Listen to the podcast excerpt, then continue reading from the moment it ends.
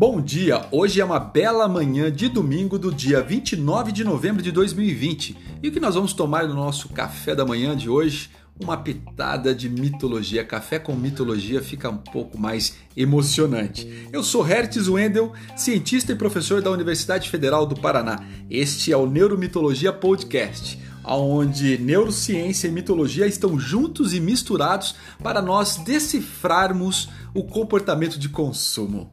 E o tema de hoje é mitologia. Toda vez que a gente fala de mitologia, você lembra do quê? Bom, mitologia é a ciência dos mitos. E aí eu tenho outra pergunta para você. O que é mito? Então, mitologia para mim é o conjunto dos mitos de uma cultura. Então é a ciência que estuda esse conjunto de mitos de uma cultura. E mito, né? O que é um mito?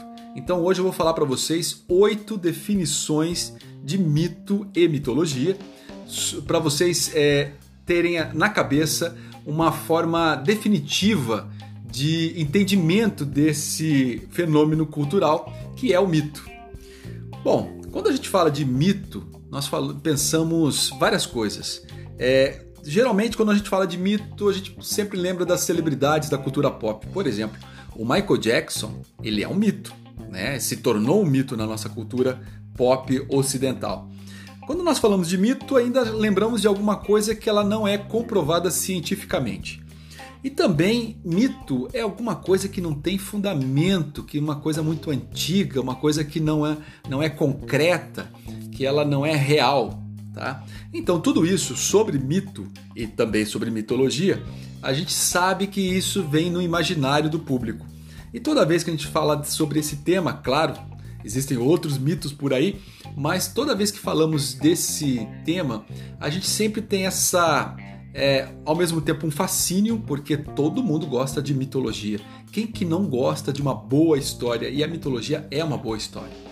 Então, eu trago para vocês é, oito oito é, definições de mito para vocês não errarem na sua percepção sobre as coisas, sobre é, esse fenômeno cultural que é o mito. A primeira definição de mito é que ela é uma narrativa ancestral.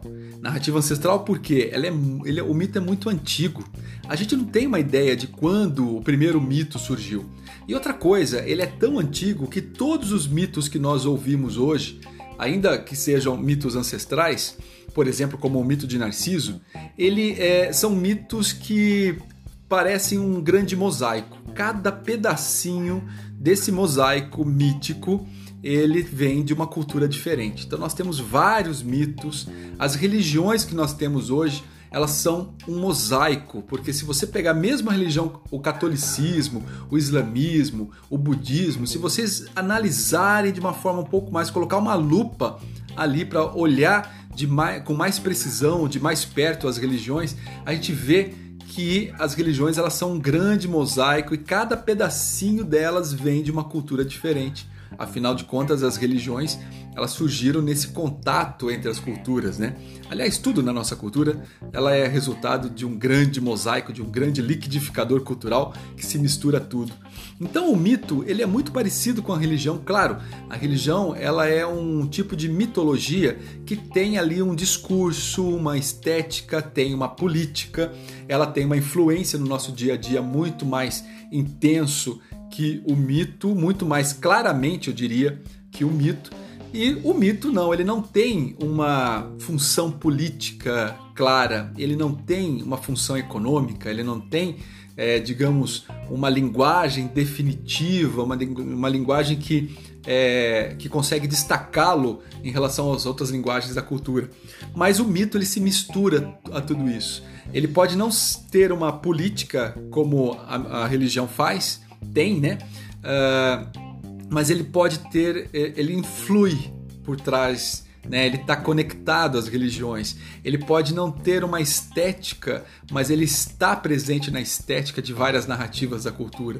Ele pode não ter assim hoje uma cara é, de, de, uma narrativa clássica, né? Por exemplo, como o mito da criação do mundo, o mito do fim do mundo. Então nós temos é, se não tem essa, essa formação clássica, ele também impregna outras linguagens, outras narrativas e outras formas de ser e de estar na sociedade. Então, a primeira definição de mito é: mito é uma narrativa ancestral, uma narrativa antiga, uma narrativa que persiste no tempo e chega até os nossos dias. Uma segunda, então, ah, uma segunda definição sobre mito é que ele é o texto base da cultura. O que eu quero dizer com isso? Quem fala isso é a pesquisadora bastante conhecida na área de mitologia, a Malena Contreira. Ela diz que o mito é o texto base da cultura. Basicamente, o que eu estou dizendo, o que ela está dizendo, é que o, é como se o mito fosse um tijolo e ele formou todos os muros, todas as casas, todas as cidades que compõem a cultura. Então é como se o, o, o, mito fosse uma célula que compõe todo o tecido da cultura. E assim por diante, por isso que ele começa. Por que, que a gente pode afirmar que o mito é o texto base da cultura? Ele, é, quando surge a linguagem, quando o homem domina a fala, quando o homem aprende a dizer e falar alguma coisa, o mito já estava presente no ser e no sentir do ser humano. Então, quando ele aprende a falar, esse ser e sentir ele toma forma do que? De narrativa. Então, quando foi a primeira narrativa? É, quando surgiu o primeiro mito? Não sei, não temos registro disso, mas nós sabemos o quanto que eles atravessaram o tempo e chegaram até os nossos dias. A terceira definição de mito, então, é que o mito é a base de todos os storytellings humanos.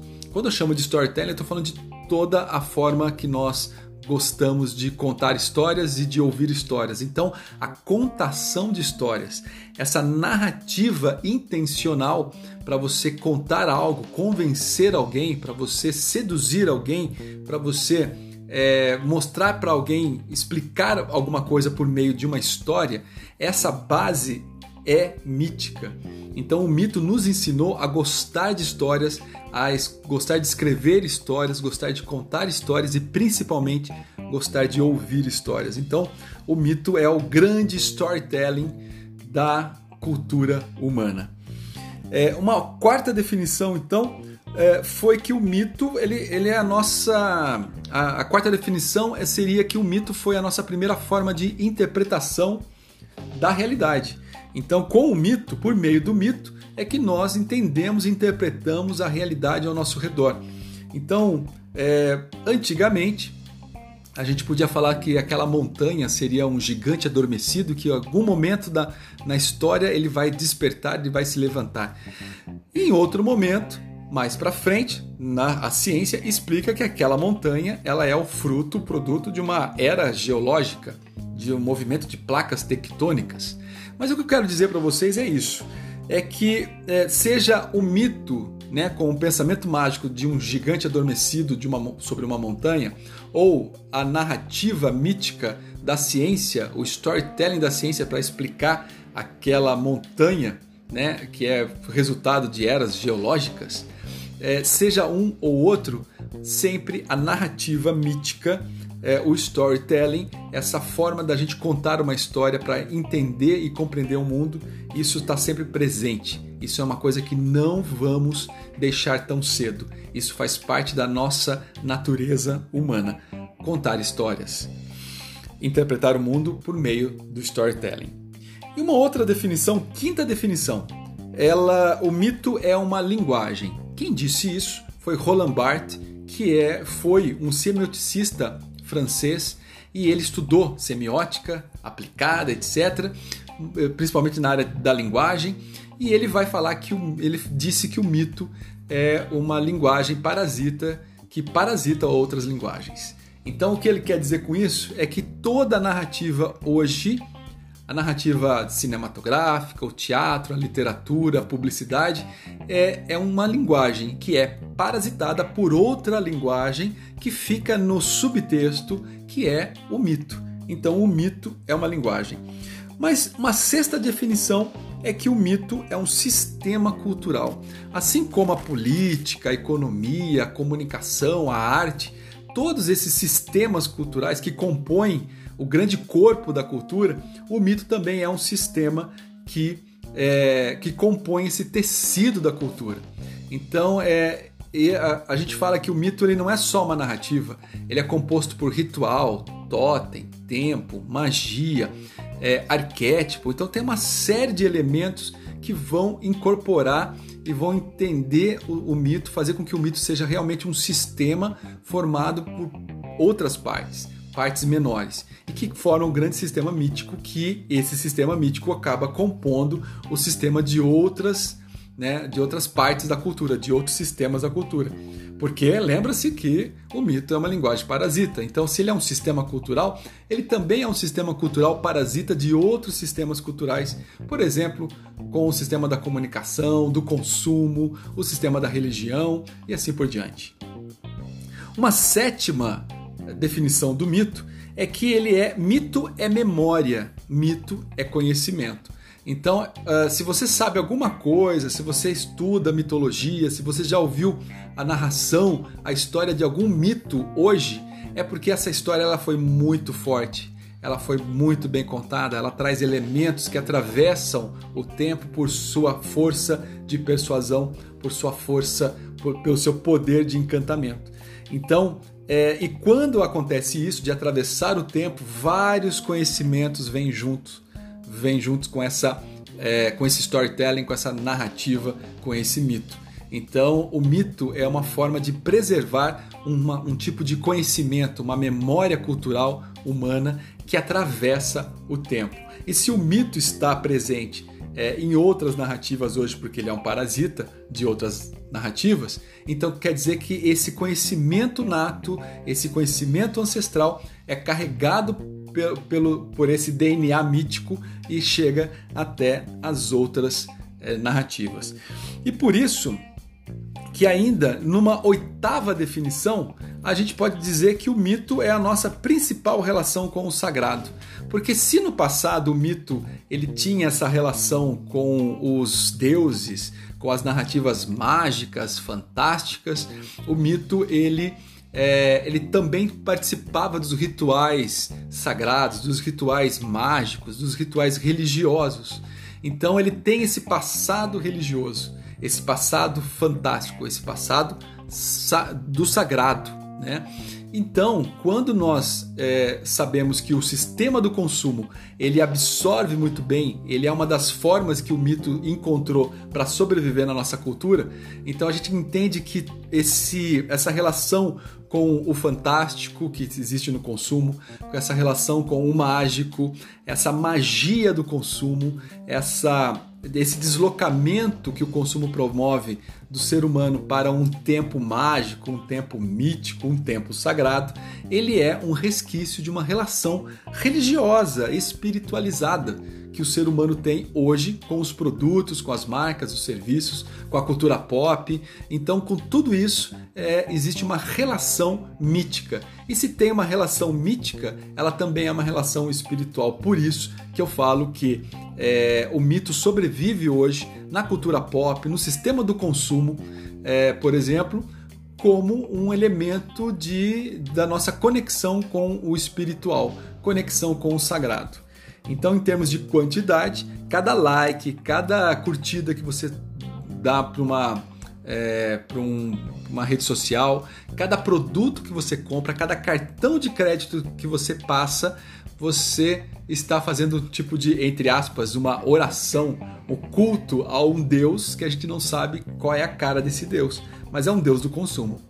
Então, e com isso, com essas oito definições, eu quero dizer para vocês que quando a gente pensa em mitologia, né, toda vez que vocês pensarem nesse termo ou pensarem no termo mito, nós temos que entender que Assim como aquela série Deuses Americanos, onde novos deuses surgem, onde deuses antigos se adaptaram à realidade moderna, uh, o, o, o, mito e a mitologia também evoluíram né, no, nos nossos dias é, e eles não estão é, dormentes. Eles não estão desaparecidos, eles não estão invisíveis, eles estão sobre outra roupagem. Então a mitologia hoje está presente no cinema, no teatro, na literatura, no jornalismo, na publicidade e no sistema do consumo. Então é isso. Quando a gente pensar em mitologia, pensemos então em tudo isso que, é, que a gente entende por consumo. Né? Toda essa relação que nós temos com todo esse sistema do consumo, porque ele sabe muito bem, porque ele é muito esperto, que é essa relação espiritualizada que nós temos com as marcas e os produtos e serviços e o, né? Quando nós consumimos, nós estamos cultuando alguma coisa. Então, é muito esperto, ele já sabe como convencer a gente a comprar cada vez mais. Então é isso. Eu sou Hertz Wendel, cientista e professor da Universidade Federal do Paraná, e este é o Neuromitologia Podcast, onde neurociência e mitologia estão juntos e misturados para compreender, decifrar o comportamento do consumo. Um grande abraço e até o próximo programa.